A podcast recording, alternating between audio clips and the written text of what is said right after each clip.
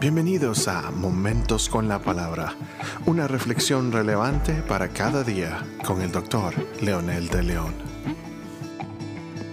Saludos mis amigos y amigas, aquí estamos nuevamente con un episodio más de Momentos con la Palabra. Esta vez queremos compartir el libro de Proverbios capítulo 13 versículo 6 en la nueva versión internacional que dice, la justicia protege al que anda en integridad pero la maldad arruina al pecador.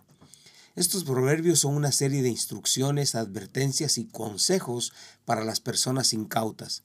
Es increíble, pero hay mucha gente que ignora estas realidades de la vida y por supuesto, lamentablemente, muchos fracasan por ignorancia. Las grandes diferencias que existen entre la sabiduría, la justicia, la integridad y la ignorancia y la terquedad y la falsedad son exactamente como la luz y las tinieblas. Es como decir blanco y negro.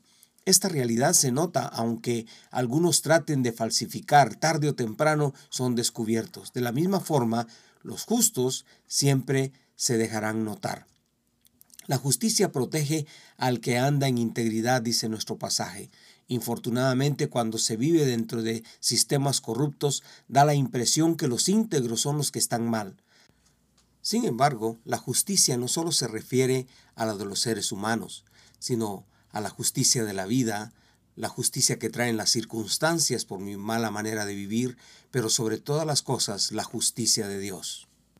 Por lo tanto, la justicia, como dice la definición, es que cada cual tiene lo que merece, algunos reciben lo que ellos mismos han propiciado, otros reciben lo que otros les dan a cambio del trato que se merecen realmente.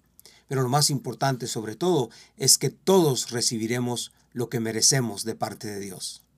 Muchos filósofos modernos piensan que la justicia divina no existe, que cada uno recibe en la misma tierra lo que merece, otros piensan que la justicia al final es solo el deseo de los que quieren vivir rectamente y que los vivos, los astutos, el pez grande se come al chico, y que al final solo tenemos lo que logramos o hicimos con nuestra propia astucia. En esta vida sí se recibe lo que se merece de parte de Dios. Los que amasan fortunas injustamente son personas que nunca disfrutan lo que tienen. Siempre son prófugos de su propia conciencia, desenfreno o injusticia los explotadores y gente sin escrúpulos para reprimir, violar los derechos de los demás en aras de construir sus propias fortunas, tarde o temprano terminan suicidándose cuando pierden esas fortunas en inversiones que no les dejan más que dolor y lágrimas.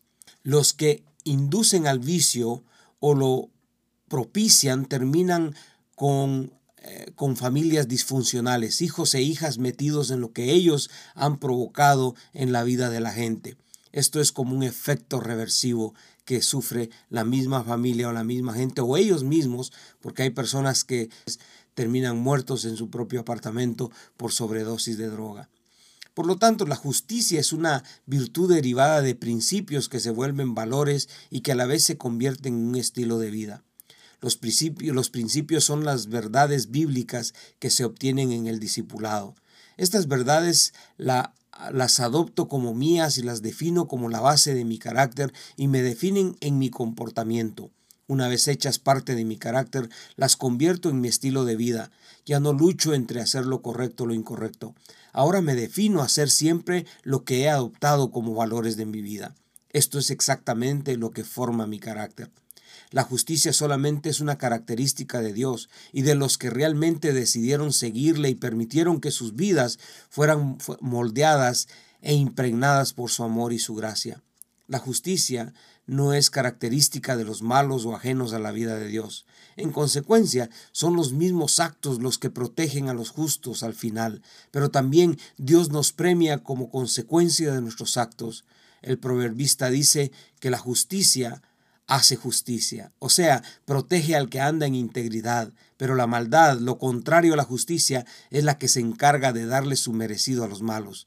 El principio de siembra y cosecha se juega muy bien en, este, en estos términos.